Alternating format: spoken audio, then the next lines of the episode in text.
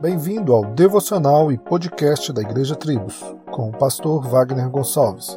Visite o nosso site www.igrejatribos.com.br.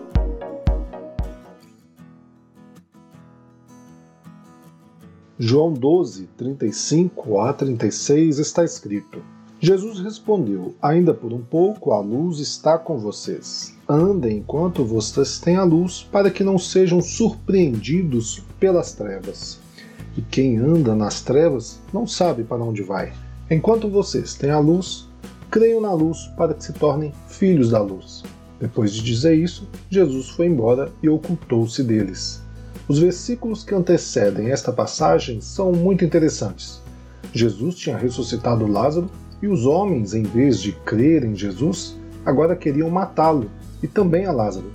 Jesus entra em Jerusalém como entrada triunfal, pois todos sabiam do fato que ele havia ressuscitado um homem morto há quatro dias. No verso 20 em diante, fala que os gregos, simpatizantes com a fé judaica, queriam ver Jesus. E é interessante que eles pedem isso e não vemos algo como chama-os aqui da parte de Cristo mas a resposta dele expande a todos nós, porque eles queriam ver Jesus e a resposta foi: Atrairei todos a mim quando eu for levantado. Ou seja, tanto o judeu quanto o grego, todos serão iluminados em Cristo. E a resposta dele é: se vocês estiverem na luz, saberão para onde estão indo. Creiam na luz e sejam filhos da luz.